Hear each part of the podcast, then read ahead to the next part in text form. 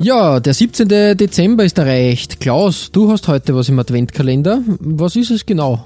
Es ist äh, das Trikot des äh, Sede Deportivo Lugo. Und äh, Lugo hatten wir schon mal. Ich glaube, das war ähm, damit ich ein bisschen an, an, an, an unsere ähm, Grusel-Folge Nummer 1. Äh, ich glaube, das war dieses Tintenfisch oder Thunfisch. Oh ja, da. Äh, das, ja, ja. Ne?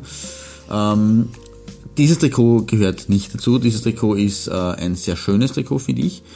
Äh, nämlich mit einer hellblau-schwarzen äh, Querstreifen, Schrägstreifen-Optik. Also nicht keine, keine, keine Banderole, keine Schärpe, keine, keine, äh, kein Sash, kein, kein Blitz, äh, sondern wirklich mehrfach. Und das finde ich viel zu selten in Einsatz eigentlich. Ich meine, es erinnert natürlich auch ein bisschen an den Radsport, muss man auch sagen.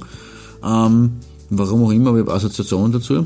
Ähm, Mhm, ja. Aber es ist aus einem Guss. Also die, die Farbwahl dieses Third-Kits aus der Saison 2013-14 von Lugo ähm, korreliert mit dem Estrella Galicia, äh, mit der Estrella Galicia Farbgebung. Nur dazu wird für alkoholfreies Estrella Galicia Werbung gemacht. 0,0 äh, kann man ja nur unterstützen. Ähm, aber das Hellblau-Schwarz äh, wird auch da wiedergegeben.